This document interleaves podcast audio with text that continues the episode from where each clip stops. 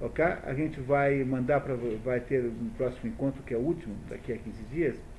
Nós vamos entregar para vocês uma filipetazinha com os dados para vocês não esquecerem. E vai ser mandado, obviamente, pela internet também, para vocês, todos receberão a propaganda do livro do Chesterton, que é um livro maravilhoso, monumental. É um livro que teoriza o catolicismo, o cristianismo, né? Mas o Chesterton era católico, então teoriza o cristianismo do ponto de vista católico. Como ninguém quase fez igual. Né? São Tomás de Aquino, obviamente, fez uma catedral, né? mas São Tomás de Aquino era um filósofo. E Chesterton não, é um, é um, é um, ele é um jornalista com, com um humor extraordinário, com uma capacidade de lidar com paradoxo extraordinário. O Chesterton é absolutamente impagável. E esse livro, Ortodoxia de Chesterton, é o maior, melhor livro de Chesterton de todos. Ele tem dois grandes livros, o Hereges, que veio antes desse, que não tem tradução em português, de onde eu sei, e tem a Ortodoxia, que é esse, que é um livro de é, comentários, de, um livro de briga, um livro de contraposição aos críticos é, do, do cristianismo. E é sobre, mas não é um livro, não é um livro de natureza proselitista, não é um livro que quer convencer você a nada, é um livro de debate inteligente sobre o mundo moderno a partir de, da proposição cristã que ele explica filosoficamente. Dizer, ele não, não tem religião nenhuma. Tem toda a conversa toda de tom filosófico. É muito, muito, muito interessante. Né? Do J. Gilbert Keith Chesterton. Esse livro acabou de completar esse ano 100 livros, 100 anos de idade. Então há uma edição aí na praça que foi feita justamente para para, aí para os, os uh, como se diz, uma edição feita para comemorar o centenário da edição do livro, que foi em 1908. Chesterton, então, uh, já morreu há muito tempo, né? É alguém do, é alguém do início do século XX, né? Chesterton. E escreveu também obras de ficção muito importantes, embora nenhuma delas seja um grande livro. Né? O mais conhecido é O Homem que Foi Quinta-feira, que é uma história policial com conotações metafísicas, mas não é nada que diga assim, não, eu preciso ler isso antes de morrer. Também não é isso tudo. O que tem que ler do Chesterton é o livro chamado, chamado Ortodoxia. Nós tivemos aqui no Brasil um grande intelectual Chester, chestertoniano, chamava-se Gustavo Corsão. Gustavo Corsão foi um intelectual muito importante, que foi é, durante muito tempo responsável pela, digamos assim, pelo responsável pela uh, como é que eu direi? Ele manteve durante anos uma polêmica com um outro intelectual chamado Cristão de Ataíde, né, que era o, o seu amoroso, e, e ele, esses dois brigavam nos grandes jornais, fazendo uma briga de altíssimo padrão, como nunca mais houve no Brasil. Depois desses dois, é, isso eu estou falando da década de 60, né? Então, o, o, o Gustavo Corsão morreu lá por 68, 9, 70, por aí mais ou menos. O outro, o outro sobreviveu, né? Depois morreu também. E, e esse Gustavo Corsão tem um romance magnífico, maravilhoso, chamado Lições de Abismo. Todo mundo devia ler. Um dos melhores romances brasileiros, desconhecido, pouquíssimo prestigiado, Lições de Abismo. Lições? Lições do, lições do Abismo, desculpe. Lições do Abismo. Esse foi o nosso maior intelectual chestertoniano, o Gustavo Corsão. Que todo dia que passa fica maior, assim. Algumas pessoas depois que morrem ficam menores, né? Darcy. Darcy. Como é o nome daquele Darcy? Ribeiro, né? Fica menor, menor, menor. Aí o Gustavo Corsão fica maior, maior, maior. É, o tempo é sempre um grande, um grande ponderador, né?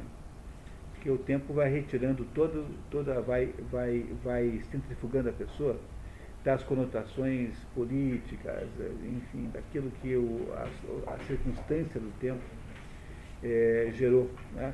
É isso? Então, tudo bom? Tá. E aí, vamos começar, pessoal, então? Então tá certo? Todo mundo entendeu o nosso projeto, como é que é? Tá? Então, tá certo. Antes de qualquer coisa, eu queria pedir a vocês que todos vocês devem ter aí uma, um esquema aristotélico número 16.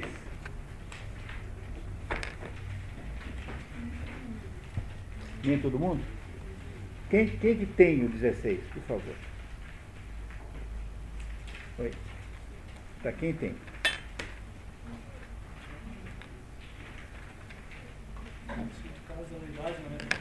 É. Quem tem o 16? Nem todo mundo. Quantos tem mais ou menos?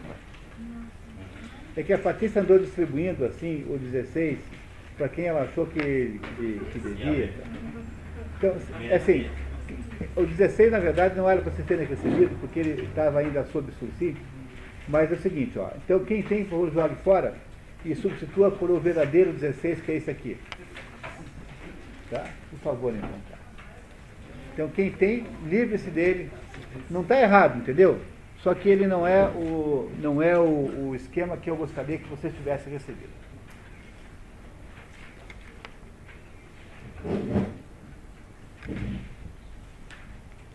Tá certo? Então, olha aí, vamos dar uma olhadinha nisso, só para só que a gente possa recuperar essas ideias aqui. Esquema aristotélico número 16, os modos da unidade na metafísica.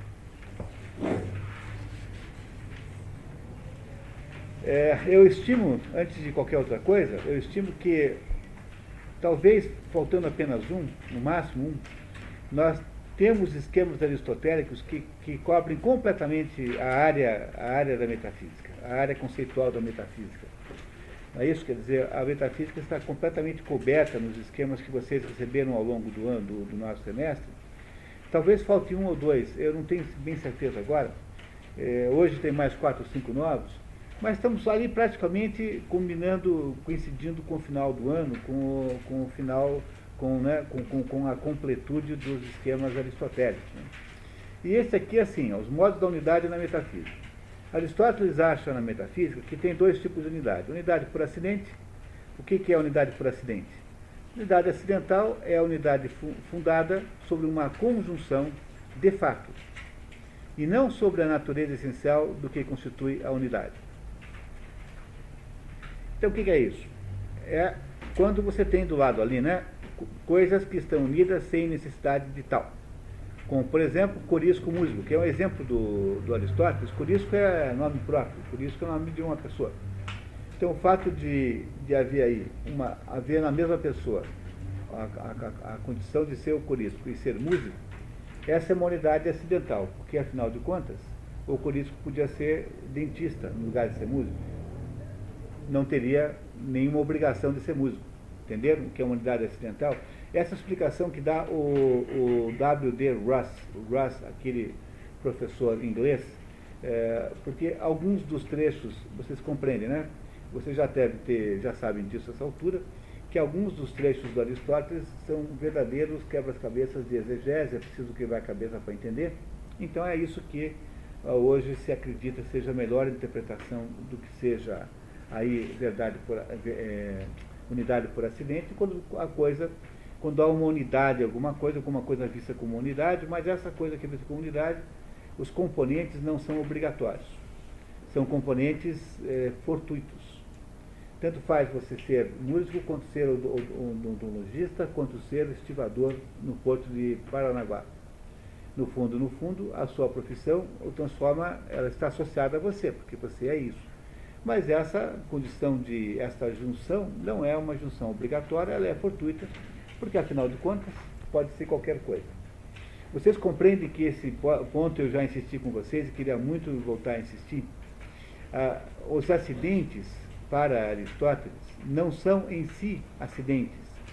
As categorias não são acidentes em si próprias. É, o, que, o que é acidente é a qualidade que a categoria traz. Por exemplo, você pode ser, é, pode estar de roupa branca ou de roupa amarela. O, bom, esse é um bom mau exemplo, a gente pode ficar sem roupa também, né? Mas digamos assim, uh, quando você junta os acidentes todos, é, é impossível pensar na substância. Substância é aquela entidade da qual tudo se fala. Né? Para Aristóteles, a, a, própria ideia de metafísica é um estudo da substância, portanto é uma ousiologia. Ousiologia vem de substância. Então a substância tem categorias tem, portanto, predicados a ela, porque a substância só existe com, com predicados. Então, por exemplo, eu estou sentado, eu podia estar em pé, mas eu, eu tenho que estar em alguma posição, não é isso? Porque é natural que uma pessoa esteja em alguma posição. Então, o fato de eu estar em alguma posição não é em si acidental, ele é uma categoria necessária para que a substância possa existir. Porque, afinal de contas, estamos em alguma posição. Agora, estar em pé no lugar de estar sentado, isso é acidental. Porque eu poderia ter uma coisa ou outra. Isso ficou claro para vocês já, né? Então é muito importante lembrar disso, né? porque é feita uma confusão grande nesse assunto. O segundo tipo de unidade, e essa é a unidade verdadeira para Aristóteles, é aquela por essência, a unidade em si. O que é a unidade para Aristóteles? Primeiro, os contínuos naturais ou artificiais. O que, que, são essas coisas? São coisas que parecem uma coisa só. Por exemplo, um feixe de galho. Então, aquilo, embora seja composto de entidades, indivíduos separados, para a nossa percepção parece ser uma única coisa, parece ser uma unidade só. Segundo, quando há identidade de espécie no seu substrato. Então, são unidades das coisas que fornecem a mesma percepção sensorial. O corpo humano. Então, quando você vê uma pessoa chegando, você não vê o braço separado da perna, Quer dizer, você, embora veja um braço e uma perna, essas coisas todas fazem parte da mesma, da mesma entidade. A percepção que, uma, que nós temos de uma pessoa é que ela é um conjunto de coisas juntadas. Só que essas coisas não, não existem separadamente, não há pernas por aí. A não ser aquele João, uh, José Paulo Paes, aquele poeta paulista que morou aqui no Paraná há muitos anos, um poeta muito bom, aliás, que, quando, que perdeu a perna Perdeu a perna porque ele teve uma doença qualquer, nem sei qual foi, perdeu a perna. Daí ele fez uma, uma poesia para a perna, chamada Minha Perna Esquerda, eu acho. E a poesia é assim. É, como é que é? é? Como é que era mesmo? É, é, como é que é? Agora, é, agora destacada do corpo, não é assim. Longe do corpo, doravante, terás de andar sozinha até o dia do juízo. Olha que bacana. Mas né, destacar, longe do corpo do Aravante, terás de andar sozinha até o dia do juízo. Bom, né? A poesia do José Paulo Vai, José Paulo Paes, que foi um poeta importante, andou aqui no Paraná muitos anos, morou aqui, depois foi embora para São Paulo de volta. Então, exceto num caso desse poético, a perna vem junto com o corpo. Portanto, a percepção que você tem do conjunto é o conjunto. Terceiro, quando é idêntico o seu gênero. São unidades as coisas que compartilham o gênero ou a espécie. Por exemplo, ouro, prata e ferro são metais. Então faz uma unidade só chamada o metal. Porque o gênero a que todos eles participam é o mesmo. Outra coisa que vocês precisam saber é que toda essa, essa base da tal da alquimia é toda uma base aristotélica. Os princípios alquímicos que todo mundo hoje em dia ainda usa, todos esses bruxos usam, etc., são todos da física de Aristóteles. Não é isso? Então, o que é que é, no fundo, Aristóteles nos diz? Oi, André, tá? Nos diz que é, é, possível, é possível que coisas do mesmo gênero, portanto, que façam uma unidade, possam eventualmente transformar-se uma na outra. Então, eu posso transformar ouro, é, o menor chumbo, em ouro, embora também pudesse fazer o contrário, porque entre as duas coisas há uma, uma unidade. Essa unidade é a metalidade. Ouro e chumbo são metais. Então eu posso transformar coisas em uma coisa na outra, contanto que elas tenham alguma unidade de essência. Essa unidade de essência é estabelecida pela, pela coincidência de gênero.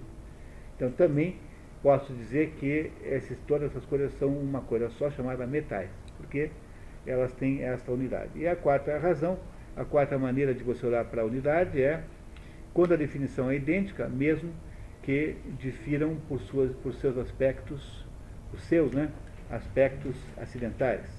Tem aqui um errinho. É a unidade, é, é a unidade o que é captado como unidade pela intelecção.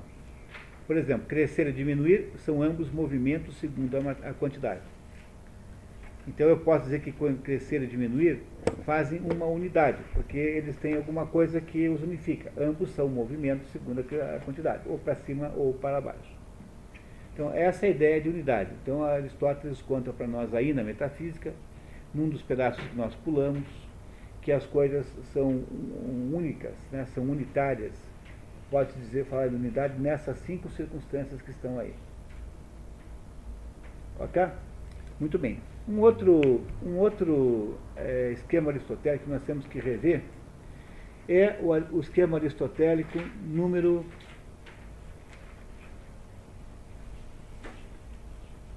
vinte e seis. Vocês têm aí o esquema aristotélico 26?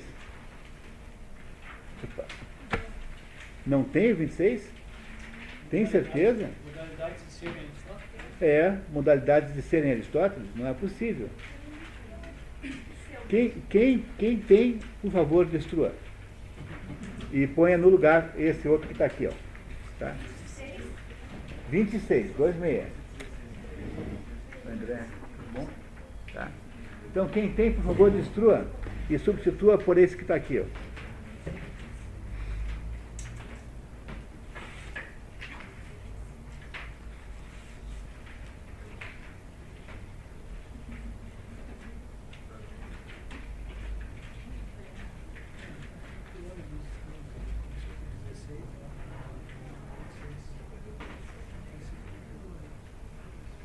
Vamos dar uma olhadinha?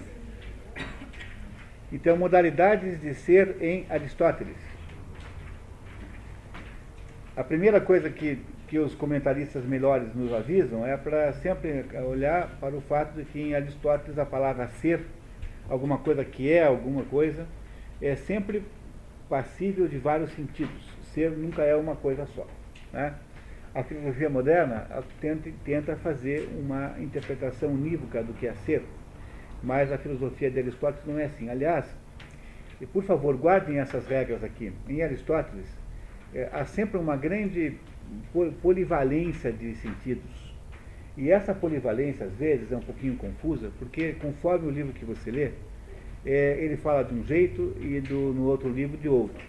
Isso sempre pode parecer, à primeira vista, uma, uma contradição de Aristóteles, ou então uma falta de cuidado, ou então, o, como dizem né, o, o pessoal do Jäger, porque há, há dois grandes, dois grandes, duas grandes influências interpretativas em, em Aristóteles. A primeira é a do Werner Jäger, que é aquele grande alemão que fez o livro Paideia e que tem uma interpretação de Aristóteles, um livro chamado Aristóteles, que acabou sendo assim mais ou menos um dogma. E o outro é o Eduard Teller, que escreveu a filosofia dos gregos, que também teve uma importância enorme. Então, esses, esses grandes comentaristas foram aos pouquinhos dando a entender a ideia de que Aristóteles foi mudando de ideia ao longo da vida.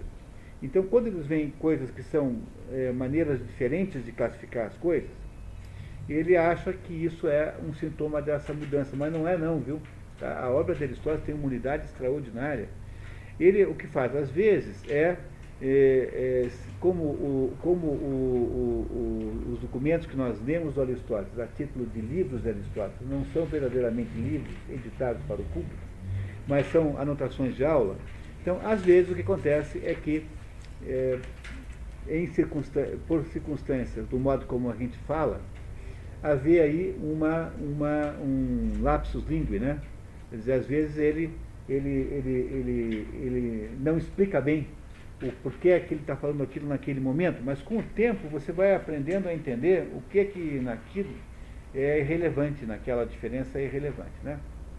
Então, então em, em Aristóteles, o ser é mais de uma coisa. E ele nos diz aí na metafísica que, em termos de autoridade, é o livro com maior autoridade de todos, porque, digamos, é o livro mais, mais denso, mais profundo de todos. Então você tem aí modalidades do ser em Aristóteles. Então, o que é que se entende por ser? Primeiro, ser acidental ou fortuito. O ser acidental é a afecção contingente ou acontecimento contingente que se realiza segundo os deveres e necessárias figuras das categorias. Eu acabei de falar para vocês isso, lembram? Eu falei para vocês que as categorias são necessárias, portanto, a gente tem que ter alguma posição no mundo. Um ser vivo que tem que é dimensional tem que estar em alguma posição. Você pode estar sentado, pode estar deitado, pode estar em pé, pode estar flutuando no ar, né, como o, o Dadá Maravilha. lembram do Radar Maravilha, aquele jogador que dizia que três coisas flutuavam no ar, que era o helicóptero, o beija-flor e o Dadá Maravilha. Você pode ser o seu caso também, você está flutuando no ar. Pode ser, você pode estar caindo, pode estar é, de cócoras, pode estar de joelhos, enfim. Vocês compreendem que eu tenho que estar de alguma maneira? No entanto, eu, aquilo do modo como eu estou é completamente fortuito, é acidental. Compreenderam? Agora, estar de alguma maneira, não. Por isso, vamos reler isso aqui para vocês entenderem isso. Ó. O ser acidental é a afecção, quer dizer, a ficção o que, que é? É a influência, né? A afecção é a influência, é a, a, a o, o, o influenciar contingente, circunstancial. Ou acontecimento contingente, que se realiza segundo o quê? Os deveres e necessidades figuras, necessárias figuras das categorias. Então, estar sentado é uma, uma afecção contingente de quê? Da necessidade de estar de alguma maneira, que é a categoria 8 ou 7, que fala em posição. Está claro para vocês isso, pessoal? Isso está claro, eu posso explicar de novo, sempre. Muito bem, então o que é esse ser acidental? É uma condição casual, fortuita, como em o homem é músico, ou o justo é músico. Ao homem ocorre ser músico como poderia ser pintor. É um ser que depende de outro ser, quer dizer, ser músico é um ser que depende de outro ser. Porque não posso ter músico se não tenho um, uma pessoa real que é músico. Não é isso? Por isso que o ser músico depende de um ser que é músico. Portanto, este ser acidental não é autônomo de jeito nenhum, é, ao qual não está ligado por nenhum vínculo essencial ou irreversível. O sujeito pode deixar de ser músico.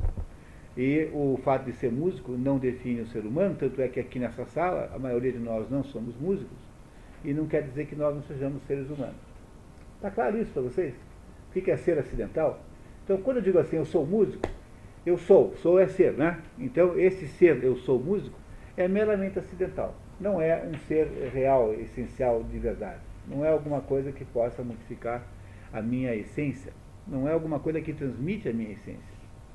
Eu estou lendo um livrinho maravilhoso chamado Cartas a um Jovem Poeta, de um, de um poeta é, alemão chamado Rainer é, Rilke. Rainer Maria Rilke.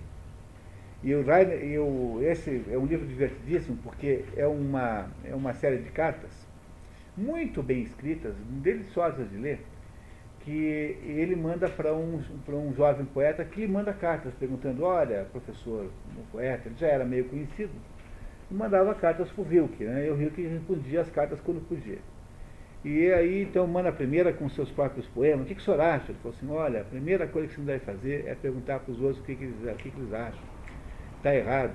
A única coisa que interessa é o seu mundo interno. Se o seu mundo interno tem algum cabimento, então é assim, se você consegue responder a pergunta, é, eu poderia viver sem poesia. Se você consegue responder a isso não, então continue. Você consegue responder isso sim, então pare. Talvez você não seja um poeta, de verdade, seja apenas uma fase de poetação, depois você vai desistir.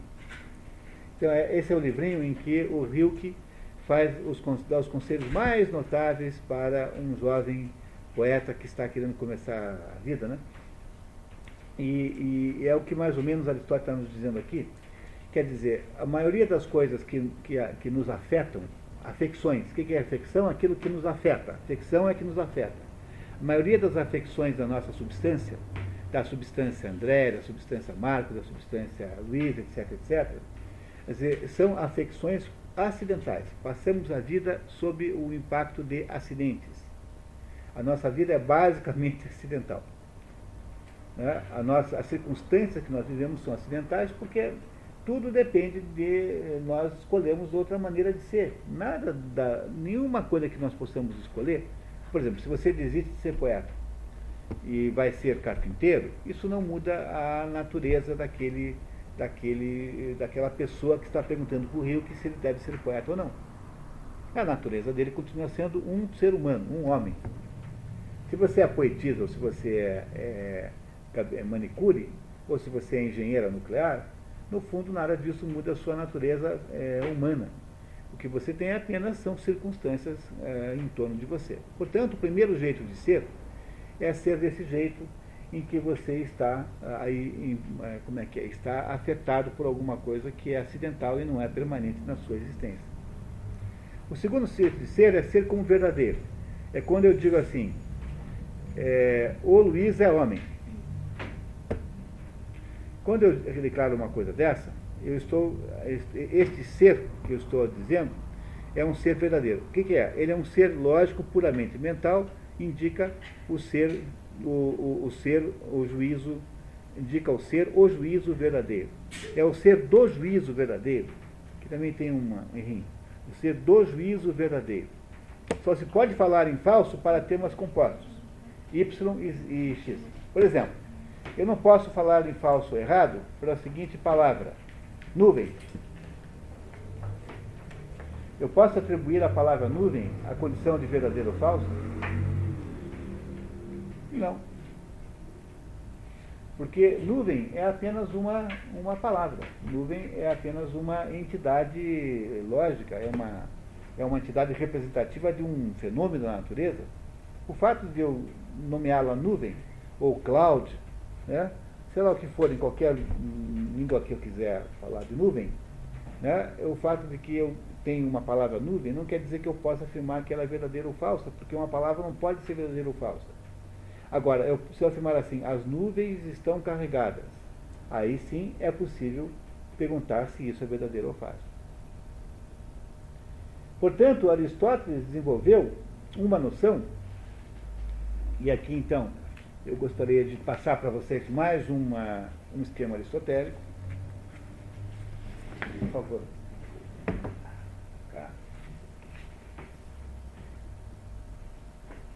Aristóteles desenvolveu uma ideia de verdadeiro e falso que vale a pena a gente olhar um pouquinho para isso. Tá?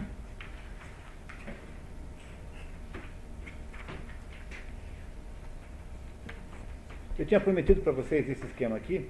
Está aí. Né? O que, que é para Aristóteles verdadeiro ou falso? Obter o verdadeiro para entes compostos, o que, que é um ente composto? É quando eu tenho dois termos. Por exemplo, a nuvem está carregada. Eu tenho nuvem e tenho carregada. Entenderam que tem dois termos?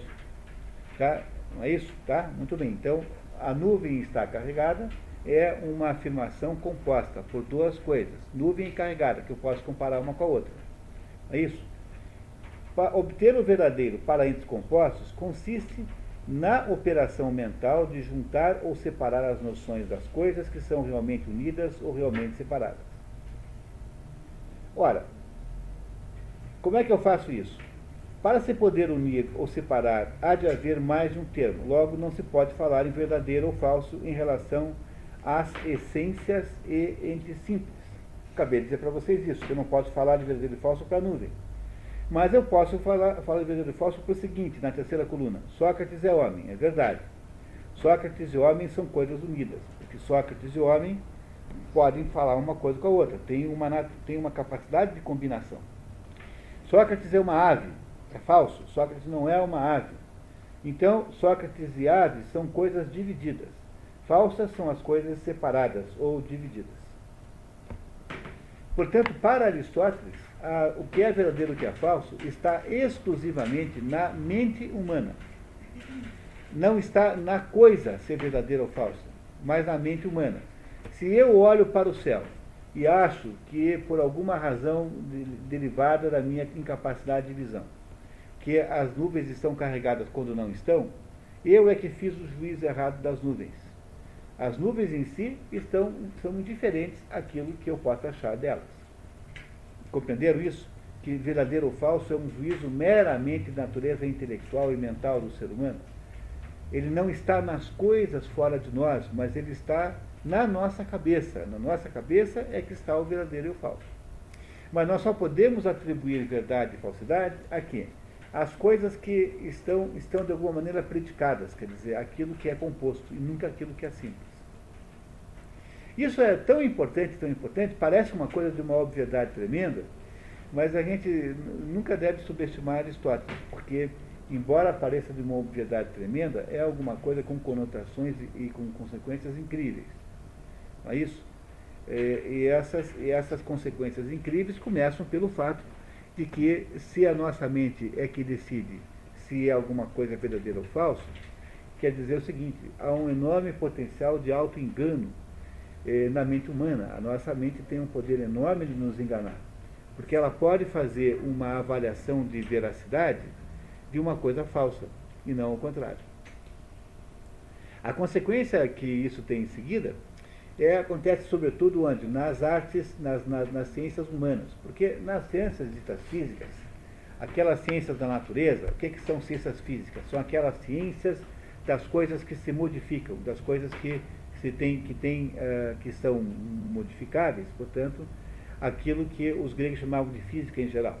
Na, no mundo da física, das coisas que se modificam, coisas, não assuntos humanos. Tá? É muito indiferente, fica, é, é completamente esse mundo do, das coisas físicas, é completamente diferente a minha opinião sobre ele. Se eu, por exemplo, acho que a lua é feita de, de, de queijo, como acontece nos desenhos animados, ah, o fato de eu achar que a lua é feita de queijo, que é uma afirmação falsa, não é? Não é isso? É uma afirmação falsa. É um juízo falso. O fato de que eu acho isso não significa que a lua venha a se transformar em queijo. Ela continuará sendo como ela é. Essa polêmica, se Plutão é ou não é um planeta, ou é um asteroide grande. Bom, se o Plutão é ou não é um planeta, é completamente diferente a Plutão. Mas podemos brigar aqui 20 anos e Plutão não se incomodará jamais com isso. Entenderam? Compreenderam? Se os vírus são ou não são animais, né, o que é o vírus, do ponto de vista da árvore, da árvore é, animal, né, da árvore, é, da árvore da vida? É o que? É uma, é uma carga genética? É um animal? É, algum ser, é uma categoria própria? O que são os vírus? O que, se, o que quer que eles sejam, para os vírus é completamente diferente na sua opinião sobre eles. Continuam fazendo o estrago que fazem, independentemente do modo como são classificados. Entenderam isso? Então, como está na nossa mente a, a, a capacidade de dizer se é verdadeiro ou falso, e, e, o conceito de falso e verdadeiro é um conceito mental, e não é alguma coisa que está na coisa em si, então é preciso tomar um enorme de um cuidado quando você está envolvido com ciências humanas, porque se o vírus é indiferente à sua classificação zoológica, se é que é de fato um animal, né? se é que possa ser classificado zoologicamente, a mesma coisa não acontece quando você interpreta a sociedade humana. A sociedade humana também é alvo de estudo, porque eu só posso estudar duas coisas. Únicas, os únicos dois objetos da ciência é a natureza e os assuntos humanos não tem outro assunto, incluindo o próprio homem. Né? Só, são, só tem esses dois assuntos de ciência. Os únicos dois objetos que a ciência pode lidar, pode tratar, são esses dois. Ou a natureza, ou as coisas associadas à humanidade, seja o próprio homem em si, como todas as coisas associadas ao convívio humano, política, sociologicamente, historicamente, enfim, o que for. É? Então, o vírus não se incomoda com as nossas polêmicas e com as nossas dúvidas sobre a sua existência. Mas quando você interpreta errado um assunto associado à estrutura da, da vida humana, por exemplo, quando você estabelece uma, uma, uma regra, né, faz uma afirmação falsa sobre como o mundo é, é bem provável que vai morrer um monte de gente por causa disso. Entenderam a diferença? Tá? Então, se você estabelece, por exemplo, uma interpretação marxista do mundo, dizendo que todas as coisas que acontecem são, acontecem porque há uma luta pela, pela renda, uma luta pelo poder econômico. Então, quando você estabelece essa, essa, essa proposição, x igual a y, né? portanto, quando você propõe isso, se isso não for verdade, mesmo que se for verdade, né? mas seja como for, alguém uma hora dessa vai acreditar nisso e vai estabelecer uma política governamental para consertar o mundo do jeito que esteja ao contrário do que você está dizendo que ele é. E essas políticas são essas barbaridades que matam, no século XX mataram 100 milhões de pessoas fazendo isso. Entenderam o problema extraordinário que é isso? Quer dizer, é preciso a gente ter um cuidado enorme na afirmação é, sobre o que quer que seja no mundo da, da, das ciências humanas porque se no mundo das ciências físicas não tem nenhum problema, porque os bichinhos vão continuar os mesmos, vão ficar dando risada, enquanto a gente está aqui discutindo esse assunto, os vírus estão fazendo o seu estrago por aí, independente da nossa opinião sobre eles. Não é isso? Plutão continua lá quietinho no seu canto, independentemente do que a gente possa achar que ele seja. Enquanto a gente fala, no entanto, está aqui discutindo isso, pode ser que estejam fazendo alguma lei que vai gerar enormes, incríveis injustiças, injustiças essas que serão eh, debitadas depois na conta de alguém. Entenderam isso? Então, esse é o conceito aristotélico de ser, né, no sentido, no sentido de, de aí, no sentido de, de, de, ser como, como verdade, né, como verdadeiro ou como falso. Ainda, continuando no esquema número 32, pessoal, no esquema número 32 ainda, Aristóteles acabou de nos dizer que só se pode dizer de verdadeiro e falso para aquilo que é composto, nunca para aquilo que é simples. O que é simples? Nuvem. O que é simples? Paz. O que é simples? Cachorro. O que é simples? Eu. O que é simples? Garrafa. Isso é simples. Quando se trata de uma palavra só, uma única palavra é simples. Composto é quando eu digo que alguma coisa é outra. É quando eu, por exemplo, faço algum, alguma atribuição a essa coisa, quando eu faço alguma predicação a essa coisa. Então, o que fazer quando se trata de uma entidade simples? Pode-se dizer alguma coisa sobre ela? Bom, tem aí dois. Obter a verdade para entes simples faz-se por intuição ou captação. E o fato de não captá-los significa não conhecê-los. Dentro dessa, dessas três linhas aqui, tem toda a fenomenologia de Edmund Husserl.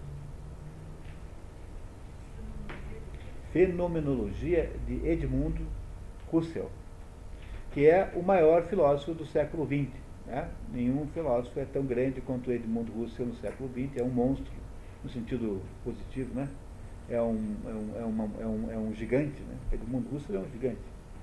E Edmund Husserl é, baseia toda a sua filosofia, chamada fenomenologia, nessa pequena frase de Aristóteles aqui. É de uma importância tão grande dizer para vocês isso, porque vejam só o que está aqui dentro, pessoal. Aristóteles está dizendo que tem determinadas coisas. Ele não passou, ele não está há três livros nos contando que não dá para explicar tudo. Ele não para de falar isso, né?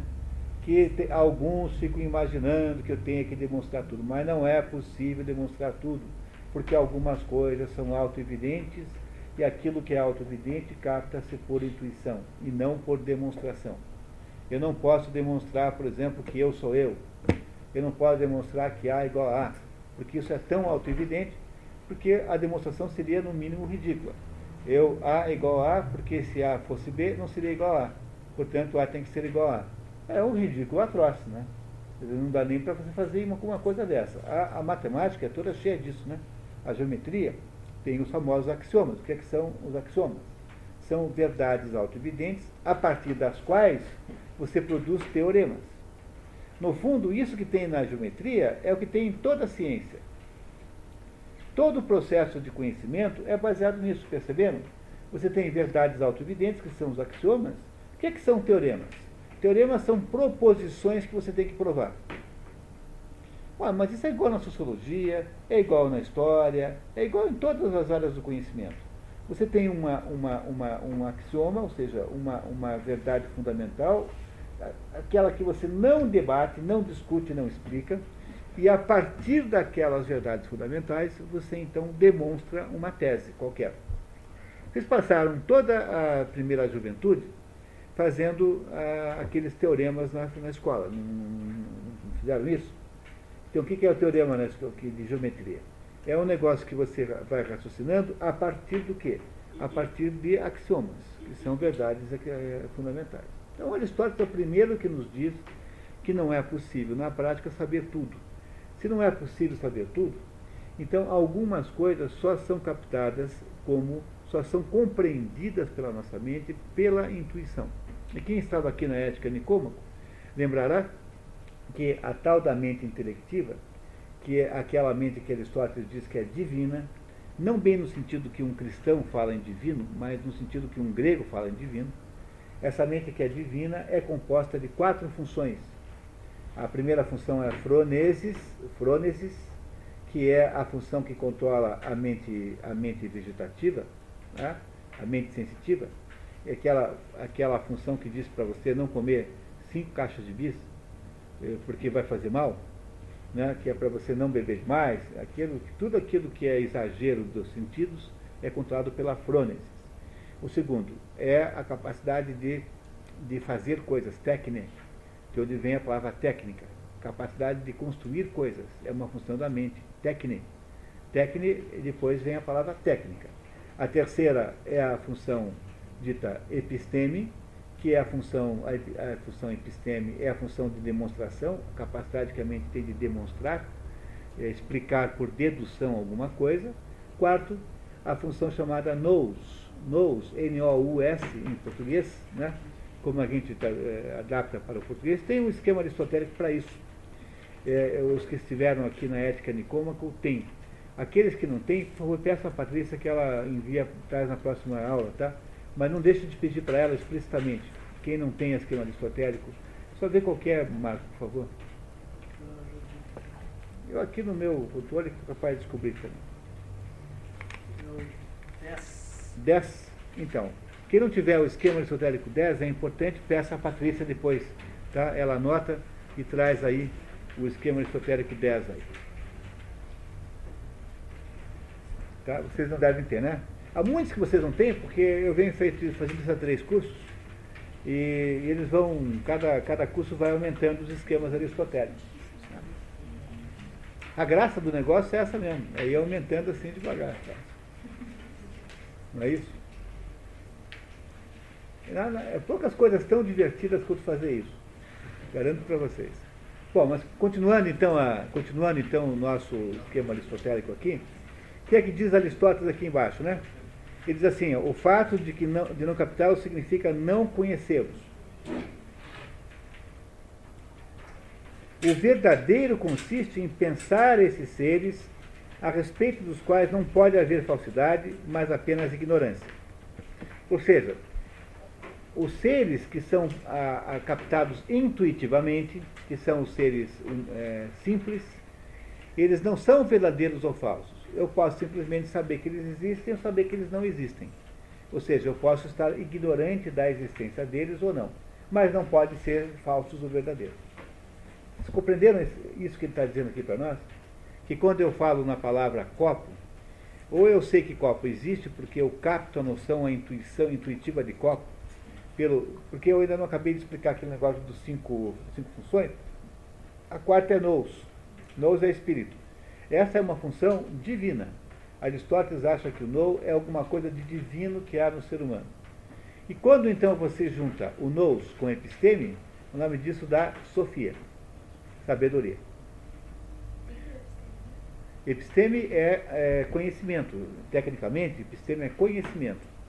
Mas o problema é que o conhecimento é o conhecimento que a mente gera.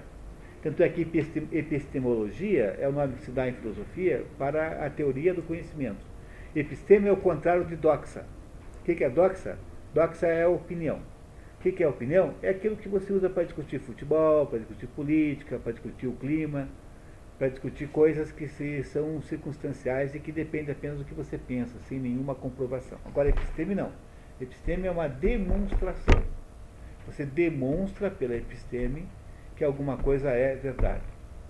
Quer dizer, que alguma coisa o que, que, é, que, que é episteme? É aquilo que você faz quando você parte dos axiomas e vai até a conclusão do teorema. E episteme o que é? É a capacidade que a mente humana tem de seguir um raciocínio sequencialmente correto e que, portanto, garantir a qualidade da conclusão a partir da, da, da qualidade da premissa que lhe é lhe está anteposta. Mesmo que haja diversas premissas e conclusões intermediárias ao longo do raciocínio. Isso é episteme é uma função da mente intelectiva. Então, voltando.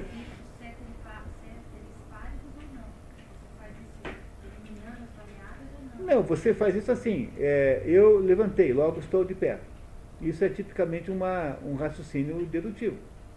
Quer dizer, uma, quando você estabelece um, uma premissa, um axioma, você tem necessariamente um corolário, corolário desse, dessa premissa essa junção de corolários vai dando para você a demonstração. Esse processo inteiro chama-se episteme. A capacidade de fazer isso tudo chama-se episteme. Isso é contrário ao quê? É contrário à tal da doxa. O que é doxa? É a mera opinião. É por isso que Aristóteles nos disse logo no início desse livro que o sujeito que tem, que tem uh, o sujeito que vê uma tempestade é o sujeito que, uh, que tem olhos, né? que tem olhos, que então está vendo isso. O fato de que ele vê uma tempestade não significa que ele saiba alguma coisa sobre aquilo, ele apenas toma conhecimento de que há uma tempestade. O sujeito que sente que vai vir uma tempestade, que é aquele fulano que tem um calo ou tem um joelho que dói na hora que vai chover, sabe aquelas coisas que, que existem? Então você tem, eu tenho um joelho que dói quando vai chover, por exemplo. Nem sempre, mas quando ele dói, chove sempre. Então, o fato de que eu tenho um joelho que me avisa que vai chover, não quer dizer que eu saiba alguma coisa sobre uh, meteorologia, sobre chuva. Isso é apenas doxa. Eu acho que vai chover. Entenderam? Eu acho que vai chover. Eu tenho a impressão que sim. Agora, o que, que é, é doxa? O que, que é conhecimento verdadeiro? O que, que é, desculpe, episteme? É quando eu digo assim, bom, tendo em vista o fato de que há uma área de alta pressão não sei aonde, tendo em vista que os ventos estão em tal direção, tendo em vista o fato de que a umidade relativa do ar é tanto, é, colocando tudo isso na equação de Emerson Lake and Palmer, entendeu? tá? Está aponta uma probabilidade de 75% de chuva. Emerson é um conjunto de rock, não vão achar que é, que, é, que, é, que é diferente, que, que é um filósofo, entendeu? Que sejam três filósofos. Eu podia usar os de Monkey, né? Qual é o livro que ele escreveu mesmo? Não, é, não é isso? Vocês entenderam que isso, o que é episteme? Isso é episteme do ponto de vista aristotélico. Porque quando eu conto para você essas coisas, estou sempre falando como se Aristóteles estivesse aqui. Não no sentido, no sentido de que eu estou sempre trans, é, transmitindo a vocês a metodologia e vocabulário aristotélico. Então, para Aristóteles, a, a, alma humana tem o componente intelectivo, que é o que, o, que há, o que estabelece a diferença entre os homens e os outros animais, e dentro desse componente intelectivo você tem cinco funções. De novo, froneses, que é a função de eh, controle da alma, da alma sensitiva. A alma sensitiva é aquela alma que também tem nos animais, que é a alma onde estão os desejos e impulsos. Não é isso? Então, aquela vontade de comer uma caixa de bis inteira, vendo o desenho do Scooby-Doo, que você morre de vontade de ter, é produzido pelo quê? Pelos seus desejos. Então, é um fenômeno da alma sensitiva. Quem é que diz para você não fazer isso? É o componente froneses da alma intelectiva. Então, froneses é isso. Segundo componente técnico, é quando você aprende a fazer coisas. Técnica vem de técnica. Técnica é isso, é fazer a arte de fazer coisas. Né? É, é uma, uma arte, uma ciência poética, no sentido aristotélico.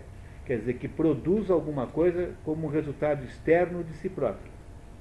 Né? O que você produz não está em você. É, o comportamento de não comer tantos bis é alguma coisa que você produz em você mesmo. Não é isso? porque é você que se contém, é o, sua, o seu ímpeto, é, digamos assim, de, de, de, gula que se contém. Agora, quando você está falando de técnica, está falando de alguém que é capaz de produzir um molde para modelar um para-choque de um caminhão Volvo. É alguém que é capaz de produzir uma técnica para é, produzir uma determinada, um certo alimento, ou alguém que é capaz de consertar um doente de alguma maneira. Tudo isso é poético, porque o objetivo daquela ação, ou consequência daquela ação, reflete-se apenas exteriormente, em alguma coisa que está fora de quem age. Tá, isso está claro para vocês, não é, pessoal? Nós vimos isso, né? Eu acho que é sempre bom repetir. E se eu estiver sendo muito maçante, muito repetitivo, vocês me avisem, tá? tá? Mas eu, de vez em quando, acho bom a gente insistir nos conceitos. Então, o segundo, o terceiro componente é o componente chamado é, episteme, que é a capacidade que a mente tem de organizar as coisas de um modo que ela estabelece a hierarquia entre os diversos conceitos, podendo com isso concluir na direção de alguma, tirar uma certa conclusão, né? É, que tenha validade, tenha validade intelectual, que é o que é, se chama episteme. Episteme é conhecimento. A palavra episteme significa conhecimento. E a quarta função, a quarta função é, da mente humana é nous. Nous é espírito. A palavra nous significa espírito. O que, que significa espírito? Significa o seguinte, que Aristóteles já achava que a nossa mente não é capaz de perceber o que é real e o que não é. dizer. Embora nós possamos fazer um raciocínio, raciocínio vem da palavra rácio, rácio é relação, né? Então uma conta é um rácio, 2 sobre 3 é um rácio. Não é isso? Isso é rácio. Então, embora nós possamos fazer um raciocínio, nossa mente faça raciocínios, elas não conseguem distinguir o que é verdadeiro do que é falso, a não ser pela, pelo nous. Então, quando você pega e junta o raciocínio, que é o episteme, com a percepção da verdade, que é dada pelo nous, a, a somatória dessas duas coisas dá a Sofia, da sabedoria.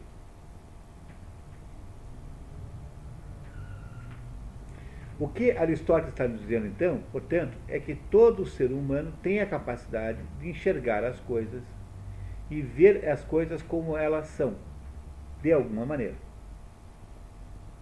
Muito embora as coisas não se deixem mostrar é, todas ao mesmo tempo. Elas não se deixam perceber na sua totalidade simultaneamente. O que está escrito atrás desse cartazinho aqui, desse, desse folheto? Vocês não sabem, porque eu estou escondendo. Então, a coisa chamada folheto não se mostra a nós com todas as suas é, dimensões simultaneamente. É por isso que nós temos um conhecimento apenas parcial dessa coisa e não total. Agora, se essa coisa não se deixar conhecer de alguma maneira, é sinal claro, absolutamente, de que ela não existe. Porque a única coisa, o que define aquilo que não se deixa conhecer, é a inexistência pura e simples. Se alguma coisa existe, ela se deixará conhecer de alguma razão, de algum modo será conhecida por nós. Mesmo que você conheça um pouquinho só. É o caso justamente de Deus. Deus deixa se conhecer. Isso não vale só para nós e as coisas, mas vale em todas as relações entre os entes. Entre a pedra e a grama, existe a mesma relação, a mesma, a mesma situação.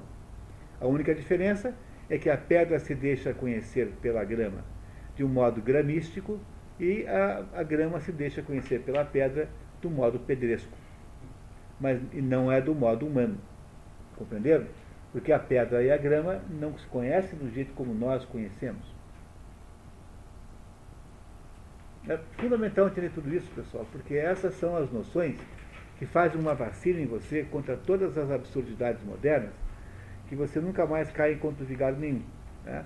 Então, terminando aqui o esquema no 32, Pois não, diga Bianca. É, não, é assim, é claro, se elas não existem, você não as conhecerá de modo nenhum. Mas as que não existem, partindo de que princípio não? Por exemplo, Deus. Ele existe se pensar de forma. É Deus, Deus porque existe, ele, o que eu quero dizer é o seguinte, porque Deus existe, ele planta uma porção de ele planta uma porção de pistas da sua existência. Porque há, há, há um tipo de pessoa chamado agnóstico. Quem é que é agnóstico? Agnóstico é aquele sujeito que acha que não é, não, a sua mente não é capaz de entender Deus, não é capaz de perceber a existência de Deus. E não é um ateu. Os ateus são muito mais é, interessantes que os agnósticos, porque os ateus são só uns sujeitos teimosos há uns tipinhos teimosos, que acabam todos eles depois é, desvirando ateu. Porque o ateu é interessante, porque o ateu fica buscando razões. Porque o ateu tem o seguinte problema, né? Então, por exemplo, chega um ateu, um ateu para você e fala assim, Bianca, eu não acredito em Deus. Daí você diz assim, mas por que você não acredita em Deus? Porque tem, tem que provar que Deus existe e não tem prova nenhuma. Então eu falo, bom, mas pera quem é que é o cientista aqui? Sou eu ou você? Mas, ah, sou, eu estou sendo cientista, científico. Então tá bom, então prove que Deus não existe. Porque, já que você é cientista, então me prove. Porque você é que está alegando argumentos científicos para afirmar isso. Então, o ateu é um sujeito que vai ficar o tempo todo tentando provar que Deus não existe. E ao fazê-lo, ele vai desenvolver, às vezes, raciocínios magníficos, deliciosos, maravilhosos, que vão depois servir para outras coisas. Então, o ateu porque é um sujeito teimoso e está tentando provar seu ponto de vista por teimosia, acaba sendo útil. Agora, o agnóstico, agnóstico com A na frente, é o sujeito que desiste logo ad limine, porque pré-declara que não é capaz de saber que Deus existe e, portanto, não vai nem tentar. O que é o agnóstico? É um tipo de preguiçoso, assim, filosófico, entendeu? Tá? E é um sujeito que não serve para nada, porque no fundo, no fundo, ele só está acobardado perante a missão e achou que era mais conveniente, por alguma razão, é, fazer de conta que não é capaz. Eu não acredito em nenhum agnóstico. Eu acho que os agnósticos são todos mentirosos e são todos preguiçosos. Então ele, para não ter que se envolver em nenhuma conversa, apenas declara que, que é agnóstico. A mesma coisa, ó, não se pode dizer a mesma coisa do gnóstico. Gnóstico com G na frente, né? sem o A, é outra coisa completamente diferente. Tá? Agnóstico é o sujeito que, ao contrário do agnóstico, eh, não só não se declara eh, incapaz, mas declara-se completamente capaz de ser ele próprio Deus. Quer dizer, de, de ele descobrir tudo sobre Deus, porque ele é como se fosse uma espécie de Deus. Esse é o gnóstico. Né? O gnóstico e o agnóstico são coisas diferentes de ateu. Ateu e crente, digamos assim, que são, digamos, as contraposições. Então, o que eu estou dizendo é o seguinte, que se Deus não existisse, Deus não deixaria plantada uma porção de pistas sobre a sua existência. Como existem pistas da existência de Deus, de diversos tipos, então é óbvio que Deus existe. A, a, a, a, decisão sobre a existência ou não de Deus não é um objeto de fé. Você não deve acreditar que Deus existe. Não é isso que você deve fazer. Fé é, você tem em outra coisa. Por exemplo, quando alguém te faz uma promessa, você tem que ter fé. Quando teu pai fazia promessa para você assim, ó, se você se comportar bem, vou te levar no passeio público andar de pedalinho. Então essa era uma promessa a qual você tinha que ter fé. Entendeu? Isso, isso é objeto de fé. Só se tem fé com relação a promessas, exclusivamente com relação a promessas. A existência ou não de Deus não é um assunto de promessa. É uma existência sobre alguma coisa concreta. Que, que Aristóteles manda você fazer? Manda você intuir. Está vendo? Aristóteles manda você intuir. Eles, apesar de que é possível, se você estabelecer proposições compostas com Deus, você até mesmo fazer um estudo filosófico sobre isso. Foi o que fez São Tomás, foi o que fez São, São Santo Anselmo, é, esses é, grandes filósofos é, cristãos da Idade Média arrolaram dezenas e dezenas de razões para você saber que Deus existe, não acreditar que Deus existe. Não se deve acreditar ou não em Deus, na existência de Deus. Deve-se acreditar ou não nas suas promessas, se é que ele fez para você. Se você for é, hindu, não precisa acreditar em nada, porque afinal de contas você não, ninguém prometeu nada para você. Mas se você for cristã, tem lá umas promessas que Deus fez e nessas você tem que acreditar ou não. E essa, acreditar ou não nelas é a essência do cristianismo. É tudo que faz a diferença entre um cristão e um não cristão.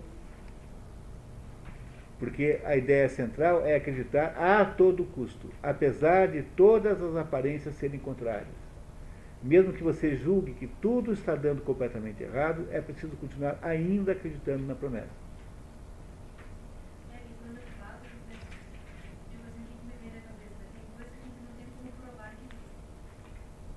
É verdade. Não tem como, por exemplo, Deus a gente pode sentir. Por exemplo, é, a morte. Como é que é a morte? A morte? Que morre e continua. É, existe. É assim, a vida, a vida após a morte? É. Sabe essas questões? Essas coisas você não sabe, não tem como provar. É, não tem, também não tem como ir muito a fundo, porque também é complicado. O conhecimento que você vai adquirir disso. É, é verdade. É, é verdade. Tem coisas que são da natureza, que você pode ver e estudar a fundo, mas tem coisas que, não, que é difícil que você diga se você tem um conhecimento parcial ou não. Como, É. por exemplo, essa. É por isso que eu já contei para vocês várias vezes que a, a solução para esse problema é você transformar a sua mente numa cômoda com quatro gavetas. E essa cômoda tem quatro gavetas, a mais baixa delas é a gaveta do possível, a, a imediatamente superior é a gaveta do, do verossímil, a superior ainda é a gaveta do provável e a gaveta de cima a gaveta do certo.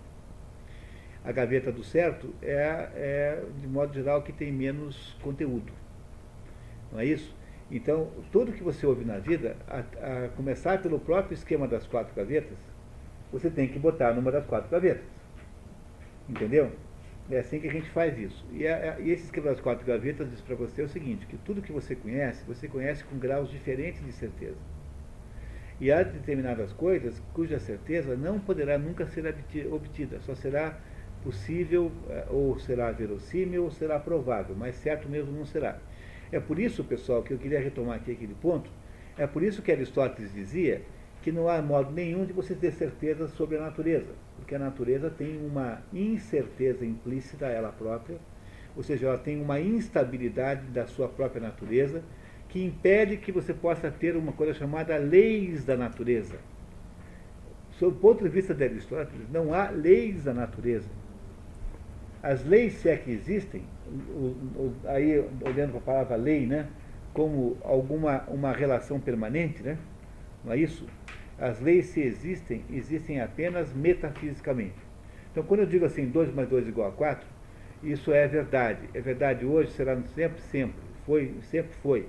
É verdade para Deus também? Para Deus também. Deus pode mudar? Não. Porque Deus não pode fazer tudo. Deus não pode cancelar a lógica. Porque a lógica é a própria modalidade existencial de Deus. E Deus não pode se autodestruir. Portanto, é uma porção de coisas que Deus não pode fazer. Embora nós tenhamos a ideia da sua onipotência. O mesmo Deus cristão não pode fazer tudo. Isso que ele não pode fazer, é uma das coisas é cancelar a lógica. Deus não pode decretar que 2 mais 2 é igual a 5. Não pode de jeito nenhum. Ora, mas eu só posso ter certeza que 2 mais 2 é igual a 4 porque, e colocar na primeira gaveta, porque a matemática não faz parte da natureza. A matemática não é da natureza. A matemática é um conjunto de relações abstratas ela se refere à natureza. Né? Então eu posso dizer cinco quartis, cinco micos dourados. Mas eu não, eu não consigo, eu, o número 5 em si não tem significado nenhum. É claro, os platônicos, os, os, os platônicos e os pitagóricos, veem no número 5 um símbolo. Mas aí é outra coisa. Simbolicamente sim, mas 5 em si, independentemente da sua simbologia, não é nada. É apenas uma é por isso que eu posso ter o tal do infinito matemático. Embora não tenha nada de infinito na, no mundo, nada no mundo é infinito. A quantidade de grãos de areia que há no mundo é finita. Ela é incontável, mas é finita. Vocês compreendem que ela é finita, embora seja incontável? Por que, que eu posso falar de infinito matemático? Porque o infinito matemático é apenas uma noção lógica, uma noção de natureza abstrata, que não é infinitos coelhos, não é infinitos, infinitos ratos, não é infinitos é, sorvetes esquibom, não é infinitos é, dadinho é, é não são infinitos é, é, para-choques de caminhão. Entendeu? O infinito só se refere a si próprio. Ele é apenas uma somatória infinita de números que ponho atrás do outro. Que significado tem? Nenhum. Quer dizer, ele não é um infinito, infinitos coisas que existem. As coisas que existem não podem ser infinitas. Obrigatoriamente são finitas. Vocês entendem isso agora? Quer dizer, tem, existem distribuidores? De fato, de fato, nós não podemos ter certeza disso. Nós temos, talvez aqui entre nós, uns com mais, outros com menos tendência a achar que sim. Não é isso? Você poderia em qual das quatro gavetas? Das quatro. Possível, verossímil, provável Possível. ou certo? Possível. Luiz. Possível. Possível. Possível. Provável. Provável. Possível? Tá. Possível? Daniel. Possível bem baixo. Certeza bem baixa. Depois verossímil mais alta. Um pouco mais forte provável. Agora, garantido mesmo é certo. Possível. Sim, possível. Possível. É, se existem discos voadores com, obviamente, com. Falando de disco, não alguém jogou um LP em alguém, um discos voadores no sentido ET mesmo. Possível. Então, tá vendo? Quer dizer, você não sabe de fato. Só alguém foi abduzido e colocado no É, e se não for maluco, né? Porque parece que 30% dos americanos declararam que foram abduzidos já. Alguém está implantando isso na cabeça dele, não é possível. Né? Mas da, da mesma maneira que eu, a certeza não pode ser o impossível? Tem. Tem coisas que você acha tão fora de propósito que você nem coloca na gaveta. Então você nem coloca na cômoda. Tem coisas tão absurdas, tão fora de propósito, que você as, as, é, as, as, as descarta logo de cara. Não é isso? Mas só considerando as coisas que você acha que possam ser possíveis, a sua mente é uma cômoda com quatro gavetas, cada uma recheadinha com um monte de coisa. De vez em quando você tira de uma gaveta, põe na outra. Sobe ou desce. Né? Né? Por exemplo, Elvis morreu ou Elvis não morreu? Você sabe isso de verdade? Né? Então, se você viu, é, mas tem tantos imitadores, né? Não é isso, né? Que não é possível saber se Elvis morreu ou não pelo, por ter visto um. Que em Las Vegas, cada hotel daqueles tem um Elvis Presley. Né? Um sujeito lá que, que fica lá de Elvis Presley. Todos, né? E vai ter alguém, espero, imagino que vai ter alguém com a Madonna também, que será no futuro, né? Depois que ela morrer, se é que vai morrer. Tá? Também não sabemos isso. Não é isso? Agora, que você vai morrer, disso você tem certeza absoluta, não tem? Isso está na gaveta do certo, é a gaveta mais alta. É.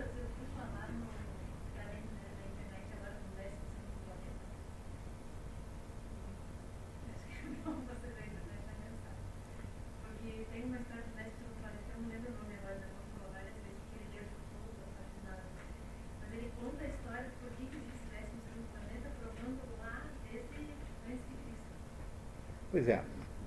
E o décimo segundo planeta vai vir, um monte de coisa vai acontecer. É, essa, moça aqui entende tudo disso. Segundo planeta? Bom, eu não sei. Veja, uma coisa como essa, ninguém sabe, então que você tem então, teorias a respeito, são hipóteses que você estabelece a respeito. Né? Então, a, a, o processo da ciência é, funciona por esse jeito. Né? Você começa com uma hipótese meio romântica, que é poética, e aí você vai reunindo dados até poder transferir aquela hipótese da gaveta do possível para a do verossímil. Se você continuar reunindo dados, você vai poder transferir aquela hipótese da gaveta do verossímil para a do provável. Pois o que Aristóteles dizia, e agora preste atenção nisso, que é muito importante entender isso, hein, pessoal? O que Aristóteles dizia é que nenhuma ideia, nenhum conhecimento dito do mundo físico, que nós chamamos modernamente de ciência, Aristóteles não falava assim, né? Aristóteles dizia né, que conhecimentos do mundo físico, nenhum deles pode ir para a gaveta do certo. Porque, como você não sabe, como tudo que, está, tudo que existe no mundo físico está sujeito ao devir, tudo está sujeito à passagem do tempo, como você pode afirmar que as coisas continuarão sendo como são hoje? Você tem uma boa expectativa de que isso será assim, não é? Mas garantia nenhuma você não tem. Garantia mesmo você não tem. É por isso que primeiro Aristóteles, depois Félix Revesson, depois esse filólogo moderno chamado Rupert Sheldrake, costumam dizer que a natureza não tem leis, a natureza tem hábitos. Hábitos, quer dizer, ela costuma se comportar desse jeito. Mas esses hábitos podem ser mudados porque esses hábitos são criados, na teoria do Rupert Sheldrake, pelas interações mórficas né, entre os indivíduos que existem e o campo mórfico que os unifica essas interações mórficas podem eventualmente produzir modificações. De modo que não há nenhuma garantia que a natureza vai se comportar sempre do jeito que se comporta hoje. Você tem uma boa expectativa de que eh, isso será assim, mas garantia mesmo você não tem. É por isso que Aristóteles produziu a metafísica. Estão entendendo agora, pessoal?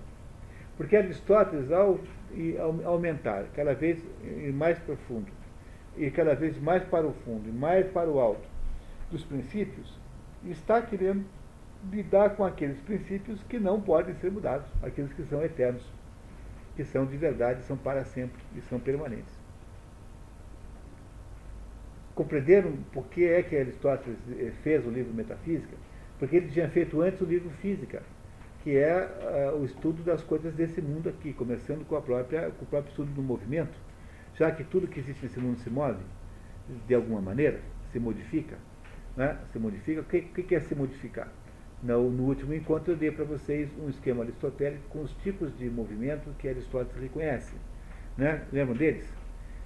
Não é isso? Ao movimento de geração e corrupção, ao movimento de aumento e diminuição, o, aumento, o movimento de alteração, né? a modificação de alteração, geração e corrupção. A, lembra? É só pegar aí no, no material de vocês, deve ser um dos últimos aí. 30. Metabolé, isso. Tá? Olha aqui, ó. O que, que é, o que, que é, para quais são os tipos de mudança que existem? Primeiro, geração e corrupção. É aquela mudança que implica a criação e destruição da substância. é o que acontece quando um animal morre, o animal é, é, nasce. O que acontece quando um planeta, um sol explode, um sol nasce, por exemplo. Há um segundo tipo de movimento, um segundo tipo de mudança chamada movimento, que implica na transformação da substância, que pode ser de três tipos. Ou alteração, implica a modificação da qualidade, ou aumento e diminuição, implica a modificação da quantidade, ou translação, implica modificação de lugar. Então, o que Aristóteles faz na física, isso que está aqui, na verdade, eu tirei da física, praticamente, né, mais do que de qualquer outro lugar, dizer, o que Aristóteles diz na física é que você tem, uh, você tem uh, um mundo onde as coisas se transformam em outras, se modificam, mudam de lugar ou de natureza, etc. Por que, que Aristóteles vai procurar estudar a metafísica? porque ele sabe que essa situação é contingencial de tudo aquilo que está no, sobre o devido. Devido o que, que é? É a modificação, o passar do tempo, o passar das coisas. Então Aristóteles vai explorar a metafísica para descobrir se há alguma coisa que não é assim. Quando Aristóteles descobre que há, que há indivíduos, há elementos, existem, existem entidades que não se modificam, Aristóteles descobre Deus, filosoficamente que é onde nós vamos chegar no nosso próximo encontro, a essa conclusão final. Não é isso? A, a metafísica conclui pela existência de Deus. Porque Deus o que é? É a matéria que não tem natureza material, quer dizer, é o ser, a substância que não tem matéria e que é imóvel. Mas a gente chega lá daqui a pouquinho. Até agora eu queria que vocês tivessem compreendido, aqui na, no esquema aristotélico 32, é que Aristóteles está nos dizendo o que é verdadeiro e o que é falso para entidades, entes compostos e para entes simples. O que nos é, é, remete, né, nos, nos, manda de volta para a terceira linha da, do esquema aristotélico número 26, não é isso que nós paramos aí? O que é ser como categoria? Não é? O, o per se, não é? não é isso? ser como categoria?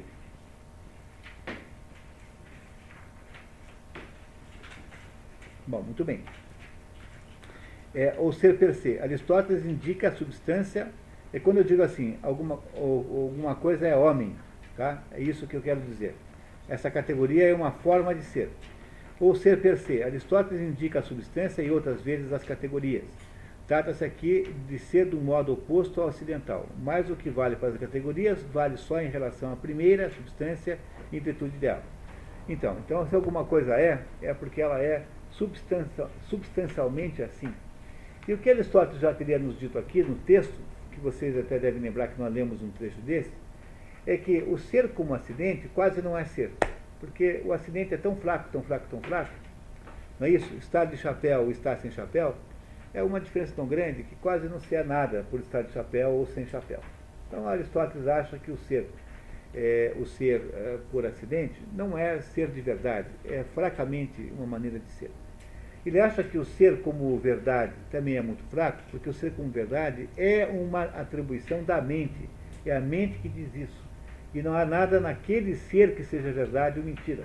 Porque o ser em si não é verdadeiro nem mentiroso. Ser verdade ou ser mentira é alguma coisa que a mente estabelece como juízo sobre aquilo. Mas não é em si próprio mentira ou não. Porque eu não posso chegar para um gato e dizer esse gato é mentira, esse gato é verdade eu posso intuir a existência do gato. Mas dizer que ele é verdadeiro ou falso, não dá. Não é isso? Eu posso dizer que ele não é um gato, porque é um gambá e estava escuro e eu achei que era um gato, não era um gato, era um gambá. Mas aí foi eu que me enganei. Entenderam? Não é que o gato virou um gambá. O gato continuou sendo. O gambá não virou gato. E depois desvirou de novo para me aborrecer. O gambá era gambá o tempo todo. Eu é que não sabia que era gambá achei que fosse um gato. Aí não tem nada a ver com o animal ser verdade ou ser falso, né, o que é, afinal de contas, é apenas derivado, depende apenas da nossa mente, não depende da coisa em si. Portanto, ser como verdadeiro é muito fraco também. Aristóteles, então, vai nos dizer o seguinte, que o único jeito que se há de verdade é ser como substância, que é o que tem aí nesse terceiro, nessa terceira linha. Ou seja, nós somos como substância, nós somos, é, nós somos quando somos alguma coisa que é substância. Isso que é ser de verdade. Toda a, toda a filosofia aí de eh, toda, toda a filosofia existencialista de Aristóteles é um debate em torno da substância. E também ele nos diz lá na frente que também se pode ser como ato e potência. Por quê? Porque é, a gente também é preciso considerar isso, né? Quer dizer, um homem que, que, um pintor que está dormindo, deixa de ser pintor porque está dormindo? Não. É isso? Um pintor que está dormindo, mesmo quando não está pintando? O pintor quando está pintando é um pintor? É. Um pintor quando está pintando é um pintor. Quando o pintor vai dormir, ele deixa de ser pintor? Não. Portanto, o pintor é em ato pintando, mas também é em potência. Ou seja, ele é pintor, potencialmente pintor, quando está dormindo. O conceito de ato e potência de Aristóteles é um conceito extraordinariamente interessante. Nós vamos ter que ter sobre ele, depois, vamos ter que ter sobre ele aí uma, um esquema aristotélico. Então, o que, que ele diz? Que as coisas são em ato e em potência. Por exemplo, tanto quem vê, quem tem potência, tanto vê quem tem potência para tanto, um homem adormecido, como quem vê de fato. A semente e o trigo é trigo em potência, enquanto a espiga é trigo em ato. Então, o fato de que eu tenho uma espiga de milho, significa que eu tenho milho em ato. Ato, para Aristóteles, também é, chama-se entelequia. A palavra entelequia é a mesma coisa que ato. Entelequia e ato é a mesma coisa. São sinônimos.